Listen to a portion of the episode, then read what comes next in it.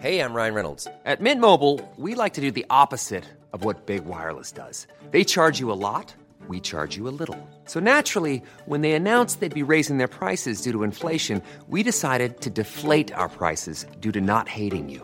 That's right. We're cutting the price of Mint Unlimited from $30 a month to just $15 a month. Give it a try at mintmobile.com slash switch. $45 upfront for three months plus taxes and fees. Promo rate for new customers for limited time. Unlimited more than 40 gigabytes per month. Slows. Full terms at mintmobile.com. Heraldo Media Group presenta Me lo dijo Adela con Adela Micha.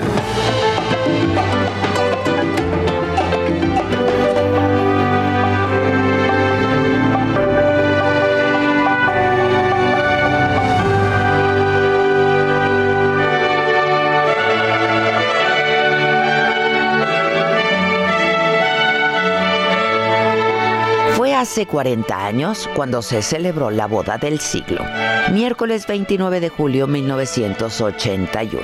La aristócrata Diana Spencer de 20 años y el príncipe Carlos de Inglaterra de 32, heredero de la corona británica, se casaron tras un noviazgo de apenas seis meses y una docena de encuentros.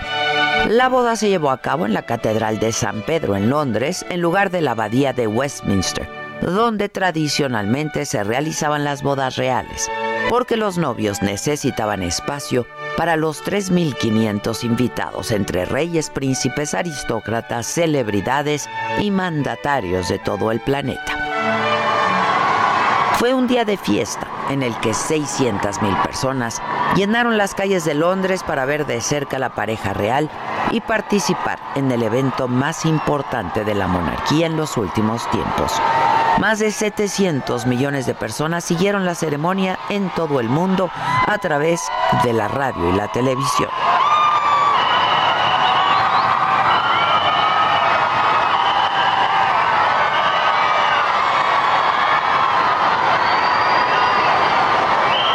Con esta enigmática sonrisa y saludando a la multitud que para entonces ya había cautivado, la novia llegó a la catedral en el mismo carruaje de cristal que usó el rey Jorge V en su coronación. Todos veían fascinados el deslumbrante vestido de Diana color marfil de tafetán de seda y encaje antiguo con mangas abombadas, cintura ceñida y falda campanada. Tenía bordados a mano, lentejuela, 10.000 perlas y una cola de casi 8 metros de largo. La tiara Spencer de diamantes que habían usado las mujeres de su familia sujetaba el velo de tul de la novia. Los diseñadores del vestido, David y Elizabeth Emanuel, se encargaron también de los zapatos de Diana. Eran de tacón bajo, ya que ella medía lo mismo que el príncipe Carlos, 1,78, con lentejuelas con perlas y las iniciales de los novios. El ramo en cascada de flores blancas gardenias, fresias, lirios, rosas y orquídeas. Casi llegaba a los tobillos de la novia. Cinco mil policías y militares fueron ubicados a lo largo de tres kilómetros desde el lugar donde salió Diana hasta el templo.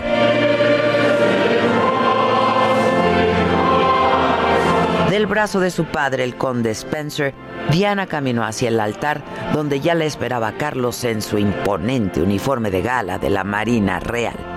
La ceremonia fue celebrada por el arzobispo de Canterbury, apoyado de 25 sacerdotes. Durante la boda ella cambió el orden de los nombres del novio y él olvidó sellar sus votos con el tradicional beso. Las únicas lágrimas que hubo ese día fueron las de Clementine Ambro, bisnieta de Winston Churchill y alumna de preescolar de Diana, una de los pajes que rompió a llorar al caerse.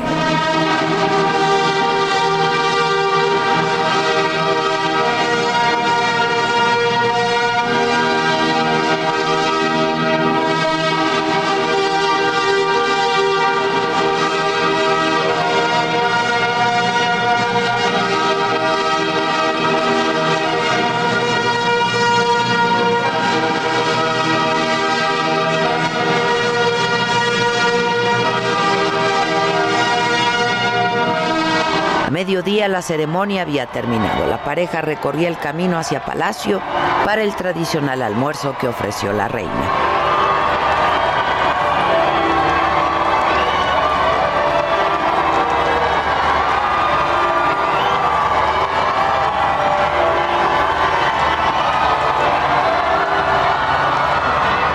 A la una de la tarde, luego de saludar a los asistentes, los novios inauguraron una tradición besarse en público desde el balcón del Palacio de Buckingham.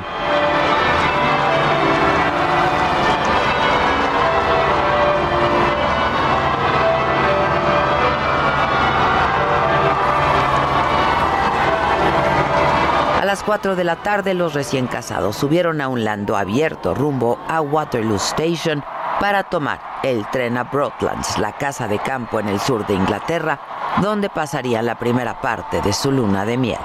En la parte de atrás del carruaje había pegado un letrero escrito a mano con la leyenda recién casados y globos plateados y azules en forma de corazón.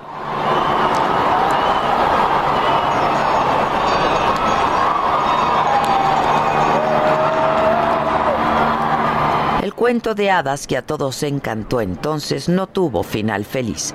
Se divorciaron y Diana, Diana murió en un accidente automovilístico en París. Goodbye, this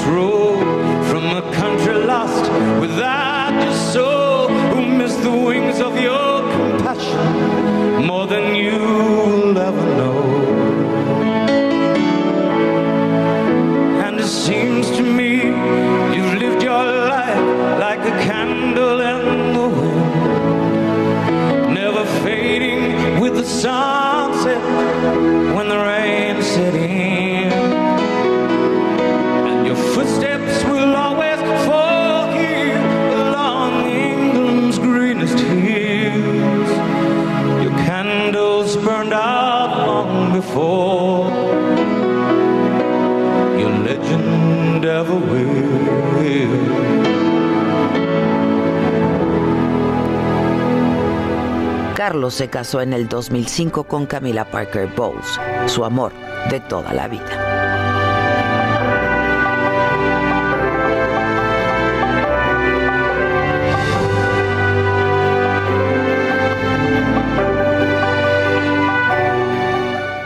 Es jueves 29 de julio. Yo soy Maca Carriado y les doy la bienvenida a todos los que ya nos sintonizan por el Heraldo Radio a nombre de Adela Micha. Y vámonos rápidamente con la información de la mañanera, eh, porque la secretaria de Gobernación, Olga Sánchez Cordero, informó que el presidente López Obrador les pidió elaborar un proyecto de decreto para que toda la población penitenciaria con más de 75 años de edad y sin sentencia se les conceda la prisión domiciliaria.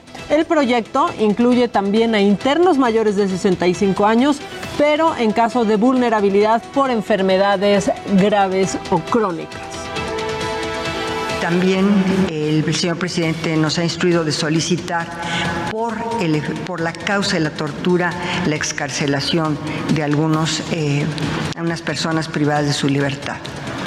El presidente también ha instruido que en este gobierno no se puede permitir ningún acto de tortura y menos para la obtención de una confesión o del, dentro del mismísimo penal. En este mismo tema, el presidente López Obrador aclaró que el decreto que firmará sobre políticas carcelarias también liberará a los presos que lleven más de 10 años en la cárcel sin sentencia y que hayan cometido delitos no graves del fuero federal. Internos en las cárceles federales del fuero federal que en 10 años no hayan sido sentenciados y estén en la cárcel por delitos no graves van a ser liberados. En otros temas, el presidente López Obrador insiste en que es necesaria otra reforma al Poder Judicial y renovarlo. Esto luego de que un tribunal colegiado de Quintana Roo amparó al empresario Kamel Nasif para evitar su detención por el delito de tortura contra la periodista Lidia Cacho, ocurrido en 2005. No es eh, una actitud de nuestra parte tendenciosa en contra del Poder Judicial, pero sí es necesario una reforma, urge una reforma en el Poder Judicial, y la tienen que hacer desde el Poder Judicial, por todos estos casos. En materia educativa, el presidente López Obrador insiste en que en agosto se regresará a clases presenciales y que no es necesario vacunar a menores porque en todo el mundo no lo hacen. Incluso descalificó a padres y especialistas que no quieren que los niños vuelvan a las aulas de nivel básico. Y yo voy a dar este debate y no me importa que la mayoría esté pensando en no regresar. Yo voy a sostener de que es indispensable que se regrese a clases por el bien de los niños, por el bien de los adolescentes, por el bien de los estudiantes, por el bien de los padres de familia, por el bien de todos. Ah, y sobre su viaje a Badiraguato, Sinaloa, el presidente reaccionó a todas las críticas por visitar la tierra natal del hoy preso en Estados Unidos, Joaquín El Chapo Guzmán. Incluso dijo que el periodismo en México es tendencioso porque a lo que va es a supervisar carreteras e inaugurar un cuartel militar. Voy a Badiraguato porque estamos haciendo el camino de Badiraguato a Guadalupe y Calvo. Badiraguato es Sinaloa, Guadalupe y Calvo es Chihuahua. Y justamente desde Palacio Nacional saludamos a Misael Zavala, que él tiene pues más información sobre la mañanera. Misael, buen día. Buenos días, Mata. Efectivamente, como bien lo comentas, y en este último tema, el presidente Andrés Manuel López Obrador explicó que iniciará ya este fin de semana una gira de trabajo por Sinaloa. Comenzará el día de hoy, el día de hoy parte hacia Sinaloa. Eh, también estará en Durango y Nayarit, eh, con la finalidad de supervisar la construcción de caminos en la sierra de esta región. Y eh, por otro lado, pues criticó estas conjeturas sobre su visita a la zona donde vive la madre del narcotraficante Joaquín El Chapo Guzmán, la señora María Consuelo Loera. El presidente sostuvo pues que esta gira es un plan para comunicar toda la sierra para revisar estas comunicaciones de la sierra. Eh, también dice que esto pues se ha comenzado desde hace eh, desde el 2019 a hacer los caminos y bueno pues tampoco quiere que se vaya retrasando esta situación porque eh, pues si no se supervisa no serviría de nada es lo que dijo el presidente entonces pues dijo que a eso va a, la, a estos estados de la república y respecto a la polémica sobre la madre de Chapo Guzmán que es bien conocido que en la última gira que hizo a Badiraguato, pues la saludó e incluso le recibió una carta eh, donde le pedían al presidente pues que intercediera por esta situación de eh, pues el encarcelamiento de Joaquín eh, Guzmán. Y sobre esto explicó que se tratan de meras conjeturas pues sus oponentes como en el caso del periódico español El País no lo quieren ya que antes de su gobierno eran mandones en México y ahora pues ya no es lo mismo, dijo el presidente de la República. Por otra parte, Maca también eh, estuvo presente eh, el subsecretario de Gobernación, Alejandro Encinas, quien aseguró que no se puede andar con medias tintas para erradicar el problema de la tortura en el país y señaló un trabajo ineficiente por parte de la autoridad judicial en cuanto pues a todas las denuncias de tortura que tienen eh, los presos en el país. En la mañanera, el funcionario detalló que tres casos emblemáticos de tortura, eh, pues son el de Israel Vallarta, eh, conocido por el caso de Florence Cassés, también de eh, Brenda Quevedo Cruz y María Isabel San Agustín, pues tienen ya componentes similares, ya que dan cuenta de la actuación de la autoridad judicial que tiene procurar la justicia en el país, pero no hace caso a los temas de tortura. Maca, hasta aquí la información de la conferencia del presidente López Obrador.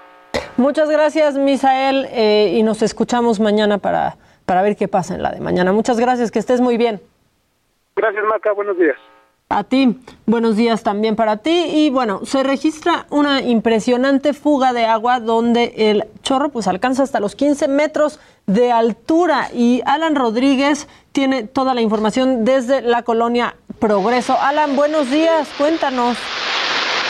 Hola, ¿qué tal Maca? Amigos, muy buenos días. Yo me encuentro en estos momentos en el cruce de la avenida de los 100 metros y la calle de Uranio. Esto es perímetro de la colonia Progreso Nacional, alcaldía de Gustavo Amadero. Para mayor referencia, nos encontramos debajo del puente que cruza de la autopista Naucalpan-Ecatepec y en estos momentos ya podemos observar personal del sistema de aguas de la Ciudad de México, además de bomberos capitalinos quienes fueron los primeros en arribar a este punto para controlar esta fuerte fuga de agua que se registra en un ducto el cual abastece de este vital líquido a todas las personas de la zona centro de la Ciudad de México. Como podemos observar, ya los trabajos están en estos momentos ejecutándose y pues con madera, con algunos palos que se han encontrado en este perímetro, es con lo que bomberos están sellando esta fisura en una de las válvulas, la cual por la presión que se registró a lo largo de las últimas horas, pues técnicamente salió volando,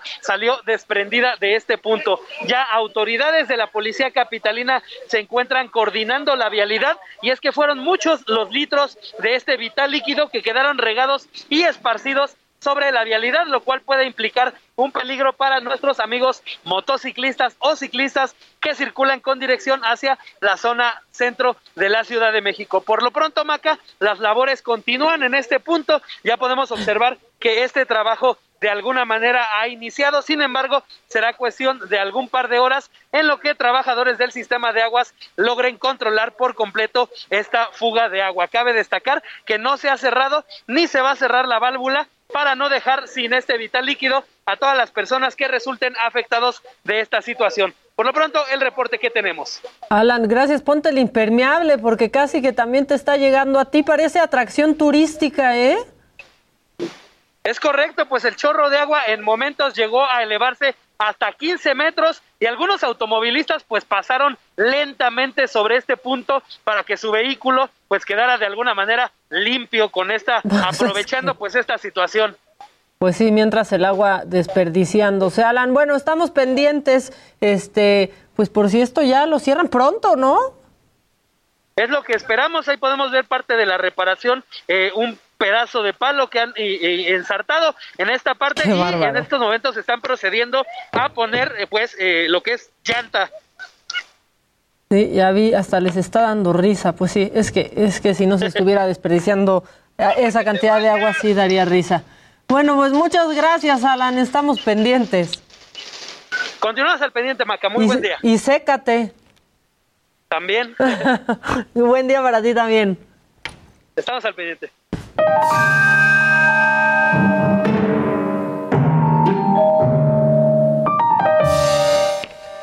Vámonos con lo macabrón, porque sigue habiendo, eh, les platico para los que nos sintonizan por radio, pues en la primera hora pasamos a un chavo que le tenía terror, pero terror a la vacunación y otra centennial. Yo, centennials, por favor, no me decepcionen. Eh, pues otra centennial casi prófuga de la jeringa, pero lo logramos. Así, así sucedió. Escuchen y véanlo.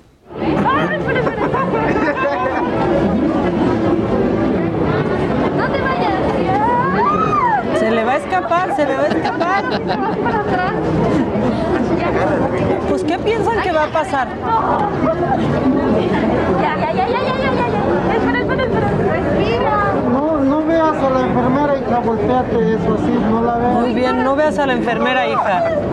Amigo. No veas la luz. No la veas, La dame a mí, La que sigue, por favor. La voltea la cara. La cara,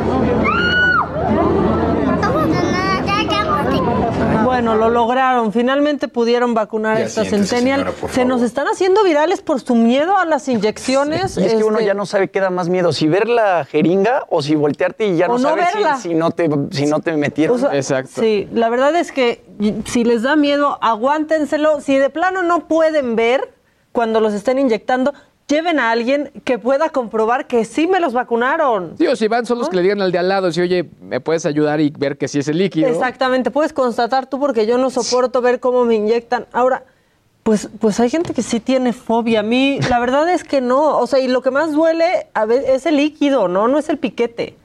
Sí, exacto. Para que tengan el, este... el líquido es el que arde. A mí cuando me ponen... La vitamina B12, por ejemplo, esa Exacto. sí arde. Sí, eh, y, esa- y esas son peores porque esas son en las pompas. Entonces ahí sí, Sí. como que te es más sientes más, sensible, vulnerable.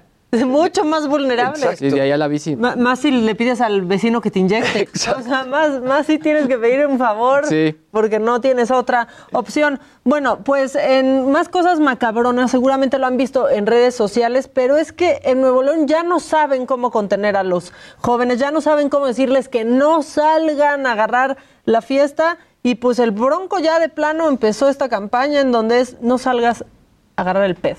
O sea, ya para que me lo entiendan, ya no sabe cómo decirlo el, el Bronco. Hay unos memes en esta campaña espectaculares. El secretario de Salud ya, bueno, ha ido hasta los antros a regañar a la gente y hay algunos este, memes que se están haciendo virales. O sea, pero no usar cubrebocas no es de bichotas.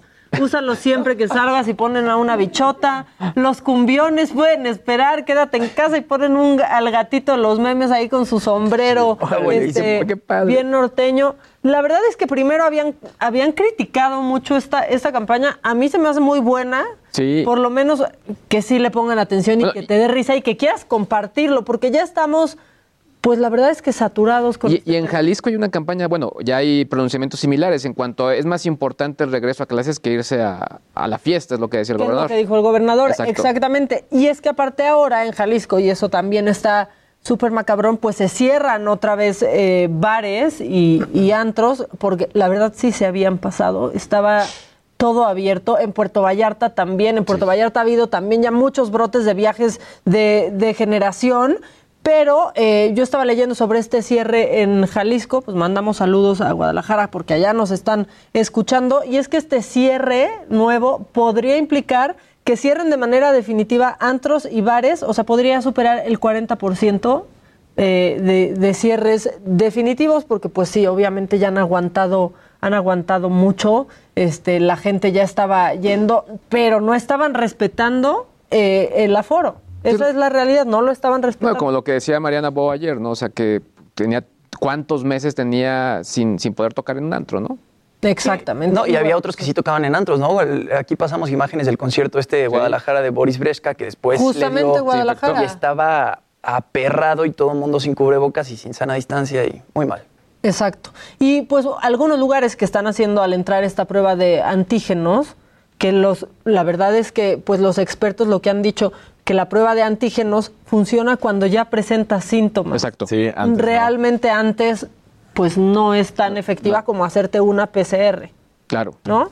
Y en otras cosas macabronas lo comenté en la primera hora para tele, pero radio, pues a radio también hay que platicárselo. Netflix implementa la vacunación obligatoria de los actores y equipos de producción en sus estudios. Va a exigir que todos, absolutamente todos los que trabajen en la zona A, que es eh, pues actores y personal que está en contacto con ellos durante el rodaje, tienen que estar vacunados. Este requisito aplica tanto a equipos de producción de la empresa como a todos sus socios. Y es, bueno, lo que está tratando de hacer este gigante del entretenimiento para, este, pues para poder contener y, seguir trabajando. Y por eso se refieren a todas las producciones con las que ellos están trabajando. Es decir, por ejemplo, un Manolo Caro, que también tiene todo su propio equipo de producción y que obviamente están con ellos. solo para nada Estados es Unidos. para Bueno, ahorita es para Estados Unidos, pero es un poco el ejemplo, ¿no? o sea, al final sí. son como esos los, los, los que tercerizan para que puedan obviamente continuar, ¿no? Y es que estas, o sea, las pérdidas que generan estos paros momentáneos, por más que sean dos o tres días entre que este, detectan un caso y se esperan a hacer otras pruebas para ver que ese caso o, o- o aíslan y vean que los otros casos no son positivos, Sí, se pierden millones de dólares. Yo lo que me pregunto es cómo van a estar ya los de Stranger Things, ya. Ya no van a ser los niños de Stranger Things. ya les va a tocar vacunar. Bueno, en. Estados Unidos sí están vacunando. ¿eh? Exacto. Se hizo la, la imagen famosa del año pasado o a finales de este año, ¿no? Del año pasado o principios de este año, cuando Tom Cruise regañaba a una persona por no traer el cubrebocas, que le decía, estamos haciendo no unos gastos respetando la y tú te vale gorro. Sí, le pegó una gritoniza. Oigan, se está poniendo más macabrón eh, también esto del equipo Sí. de softball. Ya casi nos vamos a ir al corte, pero le está lloviendo también. A ver, para dar un poco de contexto, quien lo hizo público fue esta boxeadora Esmeralda Falcón. Está dando un ¿no? giro a la información en estos momentos. Exactamente. y, o sea, le está dando un giro como hizo el equipo de softball, este, ¿no? A su situación en, en los juegos. Eh, pues aparte también se le está volteando la situación a Esmeralda Falcón porque le están diciendo, a ver, ¿qué buscabas hacer? ¿Solamente linchar? O sea, ¿Qué un más? linchamiento público o qué está pasando? Y pues parece que la gente no le está dando la razón, le dicen cosas como la marca Leaning es de pésima calidad. En otras disciplinas también se han dejado los uniformes, justo lo que decías Dani eh, en la primera hora, pero regresando, platicamos de eso. Sí, porque también eh, acaban de salir unas, por eso andaba un poco calladito, palabras de Carlos Padilla, muy fuerte también. Pues ahorita sabremos más de esto. Mientras tanto, vamos a un corte. Esto es Me lo dijo Adela. Y nosotros volvemos en un pestañeo. Esto es Me lo dijo Adela. Regresamos.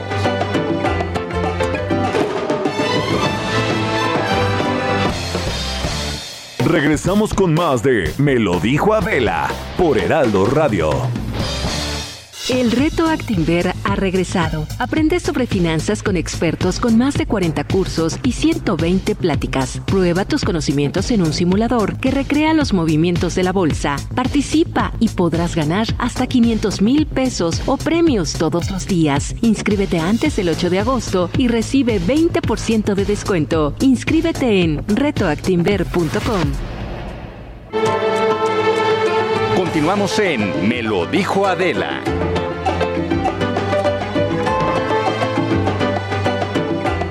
Estamos de regreso y déjenme contarles que hace unos días Adela platicó con Luis Estrada, que es director general de SPIN, taller de comunicación política, y ahí analizaron las cifras de SPIN sobre las mañaneras del presidente López Obrador. Así que los invito a que escuchen esta plática que como siempre está buenísima. Pues como siempre es un gusto conversar contigo, Luis Estrada, director general de SPIN. ¿Cómo estás? Muchas gracias, Adela. Muy bien. Te Gracias por la bien. invitación. No, al contrario. Gracias. Oye, y seguimos con estos análisis, estudios de las mañaneras, ¿no? Las conferencias Así es. matutinas del presidente. Ahora con una nueva adición La sección de los miércoles, ¿no? Quién que ha sido, que ha sido alabada, nunca nadie dijo. ¿no? O sea, sí. El quién es quién en las mentiras. Imagínate, ¿no? El, el presidente tiene esta, esta costumbre de hacer el quién es quién, porque cuando él fue funcionario del gobierno con, en el sexenio de Miguel de la Madrid, él trabajó en la Profeco, que era Claro. entonces el Instituto Nacional del Consumidor. El quién es quién en los precios. Y él dice, él dice que, Que él, él estuvo en eso. Pero bueno, ya sabemos que eso no se puede probar y así. Pero entonces ya van varios intentos de quién es quién de otras cosas. Hubo quién es quién en las medidas sanitarias, que duró como tres ocasiones. Eh, le han pedido los reporteros quién es quién en los jueces. Imagínate nada más eso. Eh, y ahora, pues, quién es quién en las mentiras. Un hombre, pues, me parece, pues, el mejor de los sentidos paradójico, cuando los medios de comunicación serios, con audiencia, tienen eh, cómo eh, justificar o cómo eh, basarse, sí, sí, lo que publican siempre, ¿no? Claro. En todo momento, en todo, en todo formato. Y el presidente que pues habla en las conferencias y tiene más de 56 mil afirmaciones que o son falsas o no se pueden probar, critica a los medios que, que sí lo pueden probar. Entonces creo que 56 mil más las que se van acumulando Más día a día, acumulan, ¿no? sí. O sea, como más de 80 por, por conferencia diaria, así que ¿Ese es el promedio? sí, más de 80. ¿80 mentiras diarias? Pues afirmaciones que no se pueden probar, afirmaciones que, que son falsas, que son engañosas y muchas que no tienen sustento, que ese es parte del problema. Cuando periodistas le han pedido al presidente, bueno, nos gustaría que por transparencia o lo que sea, ¿dónde está, en qué se basa el presidente para esto? Pues no existe. Y entonces él hace esta también, por una parte es esa, y por otra parte, eh, el presidente y su equipo de comunicación, su gobierno, les gusta escoger eh, un ejemplo para generalizar una acción con base en un ejemplo. Por, eh, por decir, Dame eh, dice, la, la inseguridad, los homicidios están bajando. Miren, ayer hubo 82, ¿no? Esto es menor al promedio que es de 100. Entonces, aquí está la evidencia de que está, De que está bajando, bajando. un día, al azar. de cualquiera. Claro, Pero no toma los otros ocho días, por tú que sí subió o lo que sea. Ya. Entonces, con este ejercicio, están ahora ya se acostumbró a tomar dos noticias. Entonces, dos noticias que toma ya sea a diversos medios o a diversos comunicadores, señalándolos por nombre y todo. Nombre y apellido. Y decirles, aquí hay un error eh, que muchas veces es derivado de la falta de información del propio gobierno, que entonces aclara en ese momento, ningún otro medio antes se había aclarado de ninguna otra forma, se aclara en ese momento y entonces dicen es un mentiroso este medio, cuando pues si no existe Pues no la lo habían información aclarado antes. o si no lo habían publicado, ¿no? Claro. Es, es como esta, esta forma de, de decir que si el emisor no, no es que el emisor del mensaje tenga un error, sino es el receptor el que tiene la culpa.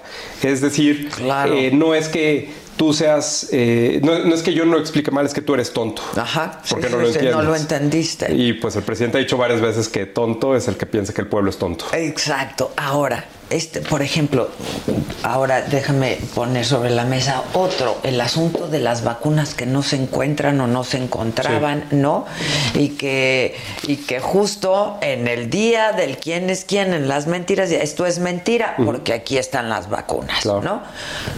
Y eso, pues, solo ellos lo saben y nadie lo sabía hasta antes de ese minuto en el que se dijo. Llevábamos semanas preguntándonos dónde están esas vacunas. Claro. Y así con todo. O sea, si ese es un ejemplo, es lo que te digo, ¿no?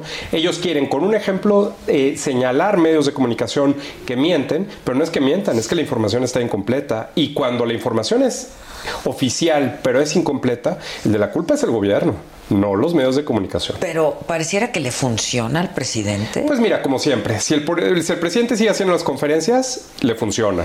Si el presidente piensa que este ejercicio de eh, eh, quién es quién le funciona, pues lo va a seguir haciendo. Me parece que va más en relación a que, pues dos cosas. Una, que no tiene mucho más que informar y necesita llenar espacios.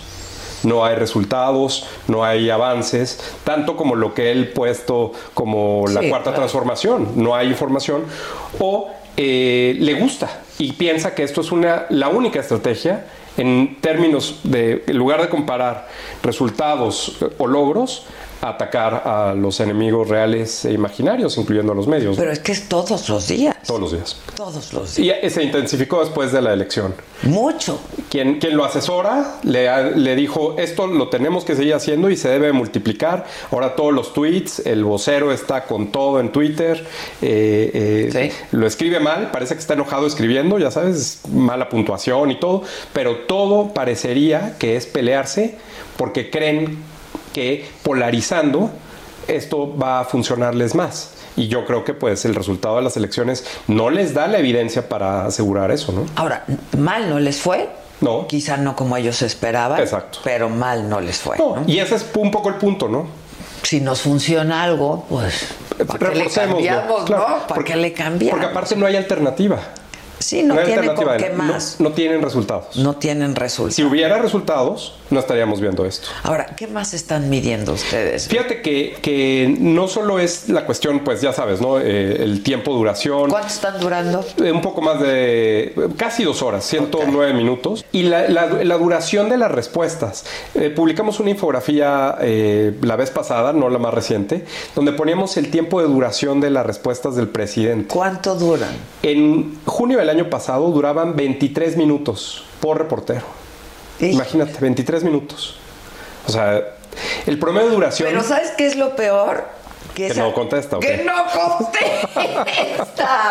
O sea, 23 minutos para Sí. dar una respuesta Nada. sin responder. Bueno, es un mago. Los presidentes en Estados Unidos promedian 30 segundos Claro. para responder. Y están, están entrenados Claro, para eso, para que después los medios agarren el byte, ¿no? Claro. Y no haya de que me lo cambiaste, no me lo cambiaste. Son ideas cortas, Exacto, concretas. y claro. entonces así las pasan, tal cual. Aquí 23 minutos, imagínate. Híjoles, no, Entonces, no, no. Claramente ahí te das cuenta de varias cosas. Uno, que esto no es una conferencia de prensa, es un ejercicio de propaganda, no es de rendición de cuentas, no es de información. El presidente busca, eh, él dice contextualizar, ¿no? Pero en realidad lo que está haciendo es irse a contar cosas que no se pueden probar, anécdotas que repite además. Sí, sí, sí. sí, eh, sí. eh, otra muy vez, seguido. yo a veces me digo, otra vez el mismo cuento. Y eso genera una cuestión que también me parece tiene impacto y es, el presidente y su equipo dicen que lo ven millones de personas en las conferencias. Nunca han mostrado ratings, nunca han mostrado share, nunca han mostrado nada que lo sustente, nuevamente, ¿no? Una afirmación que no se puede probar. Ok. Pero entonces nosotros medimos en Facebook, el Facebook del presidente, que tiene más de 8 millones de, de De seguidores, seguidores. ¿Cuánta gente lo ve?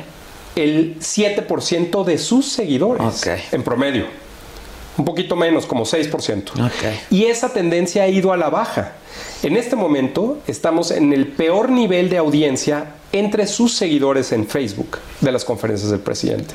Cuando además pensaríamos pues que es quienes lo verían con más frecuencia. Pues claro, son sus seguidores. Son sus seguidores, pero en realidad ni el 6% alcanzan y además se necesitan solamente 3 segundos en la línea de tiempo de Para que Facebook te contabilice. para que cuente como visto. Claro, Entonces igual y ni siquiera ven eh, más allá de lo que les aparece mientras están moviendo su línea de tiempo. ¿no? mientras estás- claro. Entonces estamos hablando de que nadie lo ve y esto es en buena medida por dos razones. Una, que repite mucho y dos, que al no tener sustento y no dar nada noticioso, entonces lo que dice no trasciende a los medios reales porque no se puede confirmar lo que está diciendo el presidente. Y dos, pues si dice los mismos chistes, si cuenta la Ya- ya misma no anécdota, puedes estar repitiendo todos los días como medio. la ¿no? gente no se va a tomar la mañana para verlo, y menos en redes, no van a gastar sus datos para ver algo que es lo mismo todos los días. Entonces, pues ahí mismo está la, la trampa que el propio gobierno se, se pone o, o- o se, se, impone. se autoimpone, Se autoimpone. se autoimpone, Así claro, claro. Este, yo lo veo por YouTube y por YouTube de pronto, pues sí tiene como 50 mil, 60 mil en vivo. Este, pero yo creo que lo vemos los que lo tenemos que Así ver es. y los que lo tenemos que ver, pues ya Ya se sabe. ya, o sea, no. Dices, Pues regreso al rato y voy a seguir en lo mismo, me meto a bañar, ¿no? Sí, sí. Sí, no hay, no hay más. Y si acaso, pues, una declaración con una palabra diferente o con un nuevo nombre de un nuevo enemigo o con un nuevo dato, pues eso trasciende, eh, si acaso, que ese es otro dato. El, eh, dicen que el presidente pone agenda con las conferencias, ¿no? Y establece la agenda y todo. No. Lo que nosotros decimos es que el presidente da de qué hablar. Cuando vemos las conferencias de prensa que trasciende el mensaje que da de arranque al día siguiente como nota principal la primera plana, solo el 7% de los siete diarios más importantes trae el mensaje del presidente del día anterior. Solo el 7%. En primera plana. En primera plana. Sí. Pues no pone agenda. No hay, no, no hay nota. Da de qué hablar, eso sí. Eh, todos los medios pueden traer un tema diferente, pero justo si el medio A, B, tuyo, traemos, todos hablamos del presidente, pero no traemos, nota. pero si traemos diferentes agenda. temas, no fija la agenda. Claro, ¿no? claro, claro.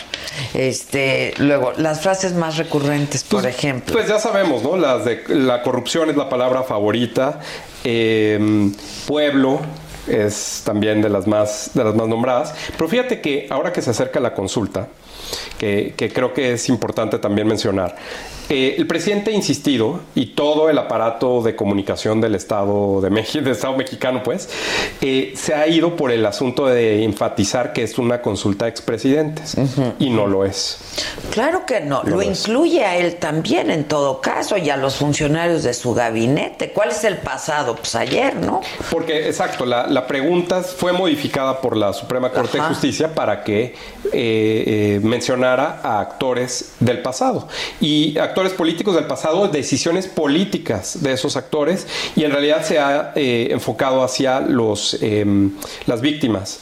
Y eh, más bien se orienta, me parece, hacia una cuestión de una comisión de la verdad, Ujú. que se utiliza en diferentes, eh, en diferentes contextos, en otros países se ha Sí, utilizado y que pues evidentemente pues también tendría una investigación, recursos del Estado, en fin, varias, varias cuestiones un poco más complicadas, pero que va en relación con derechos de las víctimas, no a atacar a los expresidentes. Entonces mira, te voy a dar un conteo que es interesante de los expresidentes, cuántas veces los ha mencionado al miércoles.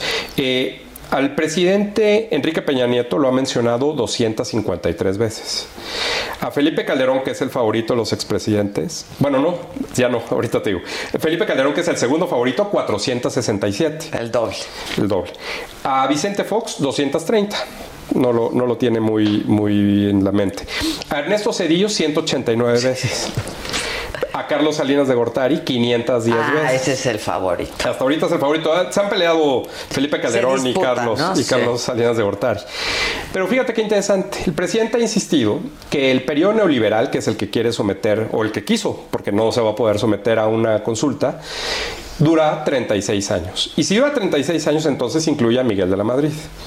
Pero a Miguel de la Madrid no lo menciona ni habla de él. ¿Por qué? Por dos razones. Una, porque ya falleció. Y otra, porque él fue funcionario Claro, de ese gobierno. trabajó en su gobierno. Entonces, a Miguel de la Madrid solo lo ha mencionado ocho veces. En todos estos tres años. En todos, todas las conferencias. Ya. Porque, pues, obviamente, no hay, a pesar de que, pues, el neoliberalismo arranca con Miguel de la Madrid. Pues sí, pero no, no. Y es la razón no por la cual presidente. la razón por la cual él sale del PRI, ¿no? Sí, claro. eh, ese, ese sexenio. Entonces, mientras el presidente López Obrador insista con esta cuestión, pues me parece que también está faltando la verdad. Vamos a ver ahora en estos días la, la veda que en las conferencias, pues ya sabemos, ha recibido diferentes sanciones y llamadas de atención de las autoridades electorales por lo que hizo en la campaña hablando de los estados, Sí, de los sí, procesos claro. electorales. Ahora pues no tendría que hablar de esto, pero ahora él mismo sacó el tema de lo del espionaje, en fin. Claro, Eh, Creo que creo que esa es la idea del presidente tratar de llevarlo Ahora, allá. la clase media es muy recurrente también, ¿no? Sí, Con fíjate- muchos adjetivos calificativos. Sí, fíjate que esa, esa parte, lo, lo tengo acá en el, en el teléfono, la, el presidente, curiosamente me parece, o, o llama la atención que se haya ido directamente con el asunto de la clase media después de las elecciones. Sí, sí, sí. Para tratar de decir... eh, Son los que no votaron por no nosotros. votaron por nosotros, pero va a haber una nueva, una nueva clase media, ¿no? Y esta, esta, estos adjetivos, fíjate, eh, ha mencionado que, o mencionó eh, poco después, que la clase media es aspiracionista, cuando esa palabra además no existe, no es correcta, pero así la menciona, 11 veces, manipulada, 11, ve- eh, 10 veces, conservadora, 7 veces, eh, egoístas o que dan la espalda al prójimo o que no tienen escrúpulos morales, seis veces, y que están más preocupadas por la cuestión material o económica, cuatro veces. Pero esto en un eh, Periodo de- tres claro, semanas, claro, 10, claro. 15 conferencias, ¿no? Entonces, esta parte de la moral, creo que es muy interesante revisarlo. Obviamente contamos cuántas veces ha dicho el presidente o cuántas veces se ha referido a lo moral, pero lo moral traslada un juicio, cualquiera que haya legal, eh, eh, Sí, de sí. opinión pública, a una cuestión completamente personal. Y entonces el presidente dice, yo soy, eh, tengo autoridad moral, pero la autoridad moral se la da él mismo, nadie más. Eh, juzgar a los demás desde el punto de vista moral es un punto de vista personal. Y si el presidente va a criticar a la clase media, Cualquiera que esta seca aparte, pues ya sabemos, en las encuestas, más de tres cuartas partes de los entrevistados dicen que son clase media. Sí, Eh, sí, ya, a todos nos metió en el saco. ¿Cómo, cómo por, o por qué atacar esa, esa- ese segmento que, pues, evidentemente, eh, a más escolaridad y más eh, ingreso son los que más votan en las elecciones y que fue en realidad el factor por el cual perdió esas eh, Pero por el alcaldías en la cual Ciudad de México? ganó antes también, Ah, en el así es. 2018. Por el cual ganó, por supuesto. Por el cual ganó abrumadoramente, ¿no? Claro. Quienes confiaron en él. Exacto. Y ahora los insulta. Exacto. Pensando que le alcanza. ¿Qué, qué porcentaje eh, responde eh, eh, y se dice pertenecer a la Como clase tres media? cuartas partes, un poco más del cuartas 70%. partes De los entrevistados. de, de entrevistados en cualquier encuestados. sí.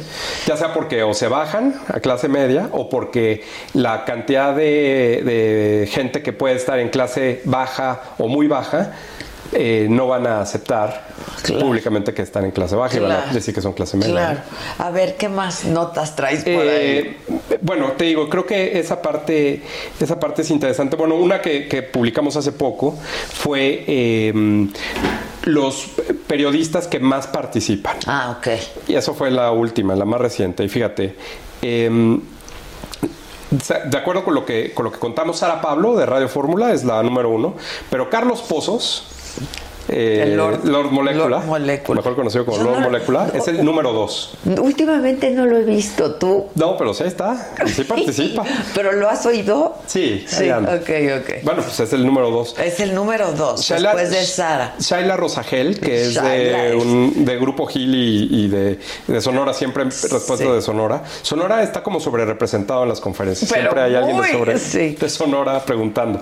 Marco Antonio Olvera, que se ha cambiado como cuatro veces de medio y que fue quien propuso, por ejemplo, entre otras cosas, el quién es quién en los El no- jueces. sí.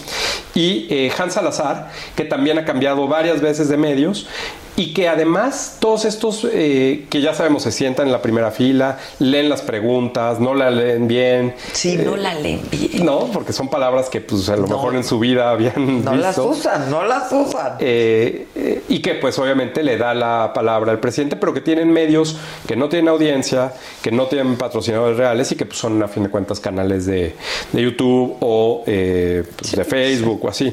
Eh, fíjate, otra cosa que, que vimos la- lo, lo reciente es, eh, el presidente habló de Sheinbaum, Claudia Sheinbaum, la jefa de gobierno, y de Ebrard, Marcelo Ebrard, el secretario de, de, mm, Relaciones Exteriores, Con lo de como, las- lo- como los dos que Las pueden ser. Sí, ¿no? ¿no? Sí. Los dos. Pero fíjate, Claudia Sheinbaum evidentemente no es parte del gabinete, pero va seguido a las conferencias, va seguido a Palacio Nacional, ha ido 22 veces a las conferencias y ha participado 17 de esas 22. Ok, Marcelo. Pero Marcelo cinco veces eso. Marcelo ha ido 119 veces y ha participado 112 veces. Por lo de la... Por todo. Es que por todo participa Marcelo. Ah, Estuvo desde las pipas, ¿te acuerdas de Desde la- Huachicol? claro, claro. Ha estado con las Con vacunas. la pandemia, sí, sin los duda. pleitos con España, con Sí, Estados Unidos. sí, sí, sí. Fíjate, pa- eso de España también es otra. El presidente dijo hace poco, porque fue Alberto Peláez. Sí, lo vi, lo vi. Lo vi. Que, quien fue, ya sabemos, ¿no? Corresponsal de Televisa muchos años en Durante España. años, y su papá, sí, sí, sí. Y le preguntó sobre la relación, que si estaba rota, no sé qué. Y entonces el presidente dijo, el presidente López Obrador, que él estaba como un poco decepcionado, no me acuerdo la palabra que usó, pero era algo así, para, porque no le había respondido el gobierno de España a la carta que había enviado al rey de España, eh, donde le solicitaba que pidieran que disculpas ofrecieran disculpas. por eh, la conquista y la, eh, la- ya sabes, ¿no? Sí, sí. Bueno, pues resulta que el mismo día que el presidente López Obrador dio a conocer la carta, porque no fue el día que la envió, el día la envió el primero de marzo de 2019. Ok. Pero la dio a conocer el 25 de marzo en la conferencia de prensa. Ese mismo día, el 25 de marzo de 2019, el gobierno de España contestó que no iban a A hacer nada. disculpas. Claro, y que pues qué pena que van de mandarnos esa carta y que diera a conocer el presidente el contenido de esa carta. Esa respuesta lleva 800, más de prácticamente 845 días, no, 850 días más o menos. Que se dio a conocer que el gobierno de España respondió. Y el presidente Alberto Peláez Le apenas dijo que días no, que no le habían pelado, que no habían Y respondido. ya respondieron. Por eso no va a haber respuesta. Y entonces el presidente está diciendo que no ha recibido respuesta cuando ya recibió. Cuando ya la Ahora, recibió. si quiere una carta de puño y letra del rey, pues a lo mejor es ahí donde no va a tener Ah, nada. sí, no. Pero de que ya respondió ¿Te el gobierno de? España, respondió. Con Fox cuando dijo, mi rey. ¿Qué pasó, mi rey? Por eso no. No, no, no, no, no. Entonces, pues no, Este, no, no va, no va a recibir esa, este, esa respuesta. Ah, otra, este, que creo que traes. ¿Qué medios internacionales son los más mencionados? ¿El New York Times? Sí, déjame decirte, porque ves que ahora lo del lo de The Economist, Sí, sí, sí, sí. eh, sí. pues volvió a sacar un artículo, ¿no? Y el presidente, pues que ya le dijo mejor. que parecía cantinflas. ¿no? Eh, y la primera vez en, eh, que fue previo a la elección intermedia, el presidente se enojó tanto y su gobierno que yo creo que subieron más de la- del conocimiento de la nota. Quienes no se habían enterado, Ya se enteraron. Entonces ahorita ya no le dieron vuelo. Lo ignoraron un poco, pero pues el impacto es igual o peor, me Sí, parece. sí, ¿no? claro, Entonces, hasta ese momento había mencionado a The Economist una sola vez, pero Washington Post 21 veces, al Financial Times 26 veces, al Wall Street Journal 42 veces, al New York Times 60 veces y al País, Al País, claro. 78 veces. Pero en realidad también pasa algo que tiene que ver con el asunto de los asesores del presidente, quienes han eh, asesorado a Maduro y Chávez en Venezuela, a Correa en Ecuador y a Podemos en España, las mismas frases, igualitas, se las pasan al presidente López Obrador y el presidente López Obrador las dice así en las las- conferencias de prensa. Las hemos comparado. Son igualitas. Y son idénticas. Entonces- el pueblo, ¿no? Entonces yo creo que ahí los asesores que, que están con el presidente López Obrador pues traen también su propia agenda, como dices, los intereses creados. Exacto. Entonces, lo que pues, dice él, lo- claro. Lo, que dice él. Lo que dice él. Entonces también Luis, afecta. Este, ¿dónde la gente puede ver todo lo que ustedes publican y lo que miden y analizan y le llevan Gracias. marcaje? Gracias, eh, Adela. Eh, en mi cuenta de Twitter, arroba Luis Estrada-bajo, pero también está un micrositio donde tenemos todas las entrevistas, artículos, infografías, menciones, todo. Eh, más de 600 ya, es una locura. Sí, es una Eh, en, si googlean Spin, que es eh, nuestra firma, y Conferencia Presidente, les va a salir directo sale. esta información. SPIN es S-P-I-N.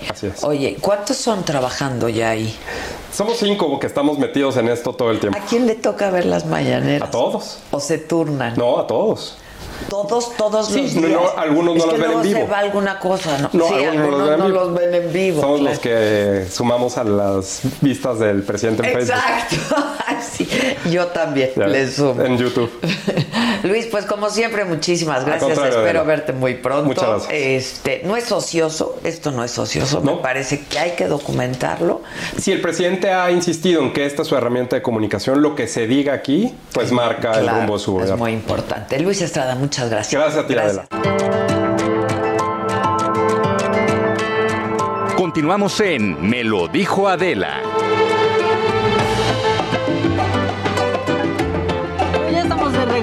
Regreso, esto es Me lo dijo Adela y ya llegó al estudio mi querido Carlos Torres, él es especialista en aviación y turismo y pues sí queríamos platicar con él porque nos trae ahí unos muy buenos datos de cómo va la recuperación del turismo en México, restricciones y sugerencias de viajes ahora que pues la verdad muchos ya están planeando la vacación, otros están ya convencidos de, de hacerlo y otros convencidos de cancelarlo. Carlitos Torres, ¿cómo estás? Bien, ¿y tú, Maca?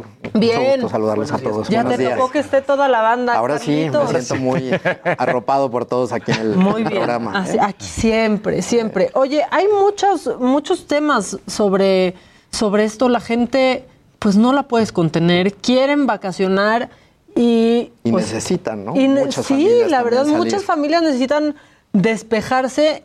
Pero, pues la verdad es que nadie podemos tener certezas de cómo nos va en la vacación, ¿no?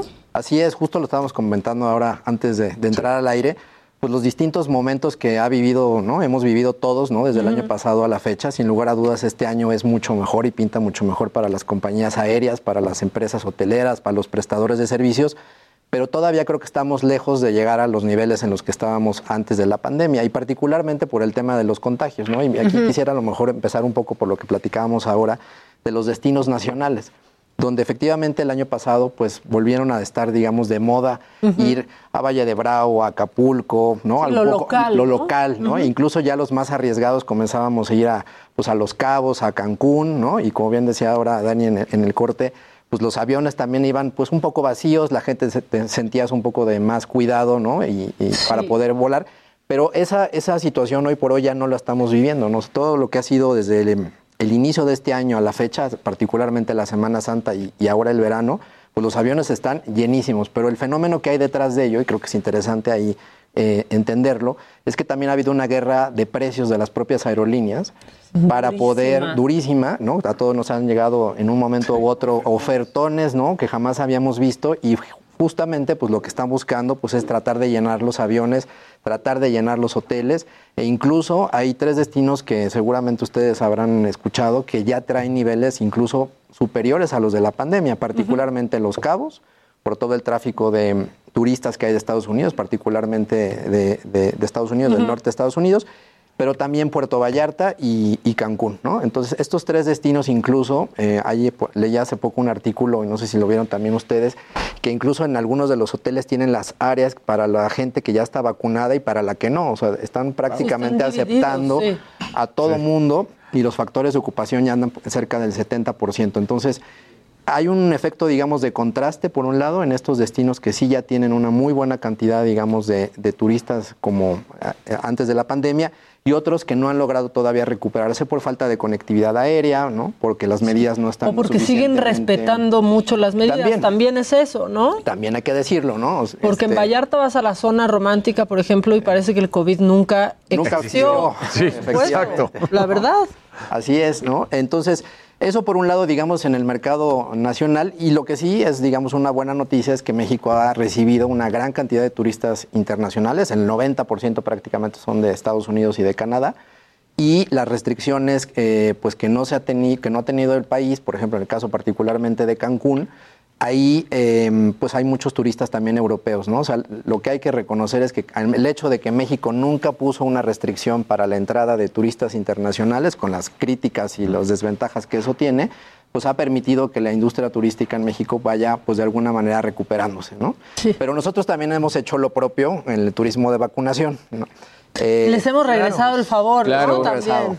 Con creces. con creces. Eh, alrededor de la última estimación que se hizo son entre 325 y 350 millones de dólares los que dejamos los mexicanos que, que fuimos a vacunarnos en otro momento a Estados Unidos, ¿no? Y ahí eh, llama la atención destinos que no necesariamente eran los tradicionales, ¿no? Está claramente detectado Dallas, Houston, ¿no? Dallas. Chicago, Los Ángeles y ya se empezaron a acercar un poco más las cifras en el caso de, de Miami y de Nueva York, que creo que ustedes lo comentaban un día, ¿no? Ya que te dan también 100 dólares. 100 dólares. Sí, exacto. Este, para poder estar ahí, te puedes vacunar en el Museo de Historia Natural, ¿no? O sea, ya es un turismo. Te dan cupones en los Sí. malls, ¿no? Bueno, y- Arrancaron con donas. Ah, sí, Arrancaron exacto, era donas. Luego ahora- también había como dos por uno de happy hours y llegabas ahí con tu certificado de, Sí. de vacunación. Aquí el beneficio que tenemos es bailar con pandemia, o sea, no, no hay un beneficio tenemos lo más nuestro, claro. ¿no? Sí. Más allá, digo, obviamente, de la inmunización. Ahora, el problema que, ten- que ocurre y que sigue teniendo México, ¿no? Son las restricciones que en muchos casos eh, comentábamos también en el caso de Europa, ¿no? Cada país, si bien es cierto que están todos dentro de la Unión Europea, cada uno ha logrado poner pues algún tipo de restricción distinta, ¿no?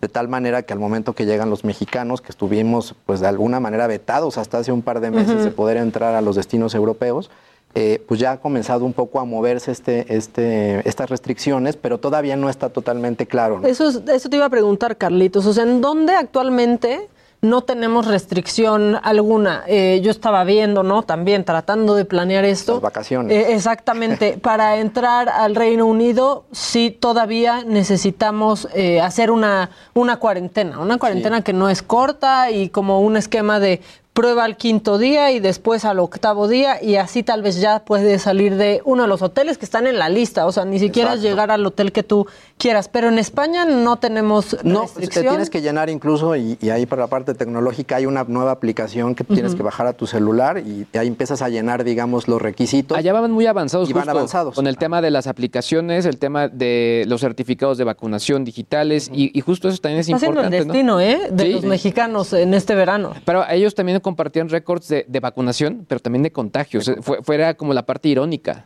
Sí, y ahí también depende mucho, digamos, de la zona, por ejemplo, en el caso particular de España en la que te encuentres, ¿no? Eh, había zonas que estaban muy restringidas el año pasado y otros lugares como el centro, ¿no? Madrid, que pues ahí también parece que de pronto Que no nunca pasó ocurrió nada. nada, ¿no?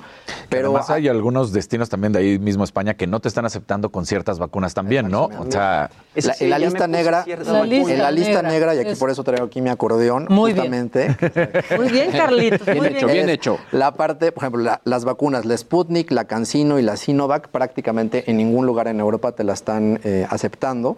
Pero me platicaba un amigo este fin de semana que en Rusia es al revés, ¿no? Si no tienes la vacuna rusa, pues no reconocen a ninguna otra. Entonces, Les vale que traigas les vale Pfizer. que traigas Pfizer o les vale que traigas AstraZeneca. Entonces, a lo que un poco lo que comentábamos al inicio de la charla, todavía hoy no es claro estas medidas, ¿no? Y por el otro lado, si te vas a Asia, ¿no? Ahora con el tema de los olímpicos y demás, pues tampoco eh, las medidas son homogéneas y eso hace que pues efectivamente la recuperación del turismo a nivel internacional todavía no, no alcance los niveles pues que tenía antes, de- antes de la pandemia. ¿no? Sí, porque, bueno, hace poco se hizo eh, viral el caso del papá de Luisito Comunica, que no lo dejaron entrar a Europa por traer Sinovac. Exacto. Y se tuvo que ir a Turquía. Que Turquía está siendo también un destino para los mexicanos ahorita, bueno, eh, para, para muchos otros, porque no tiene prácticamente restricción alguna.